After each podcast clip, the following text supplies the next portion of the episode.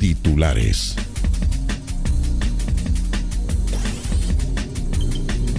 Es viernes 26 de junio, son las 7 de la mañana, 4 minutos, el sol sale a las 7.53.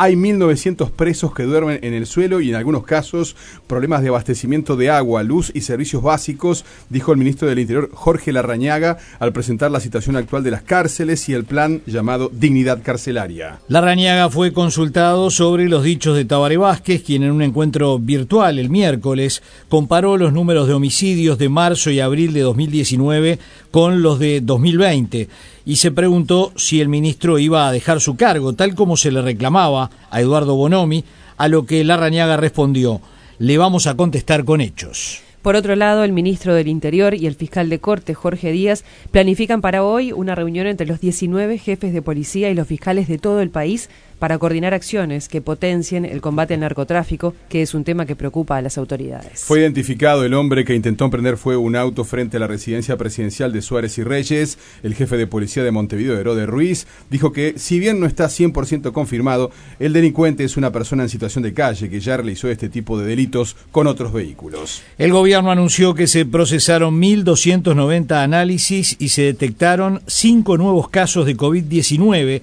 tres de ellos en 30 uno en Canelones y el otro en Montevideo. El departamento de 33 no tendrá clases presenciales. La medida abarca a todos los niveles de la enseñanza dependientes de la ANEP y a las instituciones privadas también. El presidente del Codicen, Robert Silva, firmó ayer la resolución que estará vigente hasta el viernes 3 de julio inclusive. El directorio del Banco Mundial aprobó una operación denominada de apoyo presupuestario por 400 millones de dólares para apoyar a la economía uruguaya en su reactivación luego de la pandemia del COVID-19. Así aumenta la capacidad de los centros de tratamiento intensivo con incorporación de equipamiento. Las microempresas del taxi emitieron un comunicado dirigido al ministro de Trabajo y Seguridad Social, Pablo Mieres, señalando que a partir de junio no pagarán el viático a los trabajadores del taxi debido a que no pueden hacerlo. Además, señalan que la gremial única del sector no emitirá los recibos con el monto y los aportes de los mismos. Hoy a las 7 de la tarde, el ministro de Trabajo, Mieres, y el ministro de Educación y Cultura, Pablo da Silveira, van a realizar anuncios sobre nuevas medidas del gobierno para atender a sectores de la población afectados por la disminución de la actividad económica como consecuencia de la emergencia sanitaria. Está absolutamente descartado subir el precio del boleto para paliar la crisis del transporte. El director de movilidad de la Intendencia de Montevideo, Pablo Intamusu, aseguró que esta medida no tiene que ver con la campaña electoral.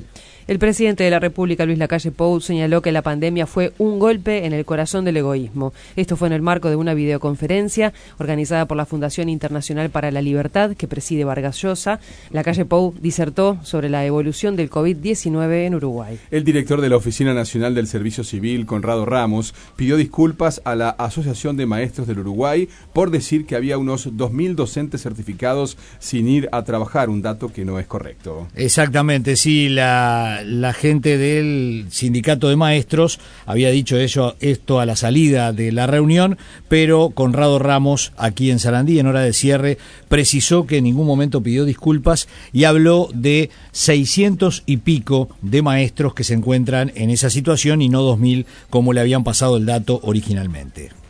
En otros temas, el presidente de ACE, Leonardo Cipriani, mantuvo una reunión con las autoridades de la Unidad Nacional de Seguridad Vial, con la UNACEB, para trabajar en el tema de los siniestros fatales. El prosecretario de Presidencia, Rodrigo Ferrés, va a encabezar el Consejo Directivo de la Agencia de Compras y Contrataciones del Estado. El proyecto de ley de urgente consideración incorporó 32 cambios en diputados, pero mantiene su esencia, según dijo el presidente de la Comisión Especial, el nacionalista Alejo Umpierres. Y desde la oposición, el diputado del Frente Amplio, Gonzalo Civila, reiteró que la coalición de izquierda votará en contra de este proyecto en general.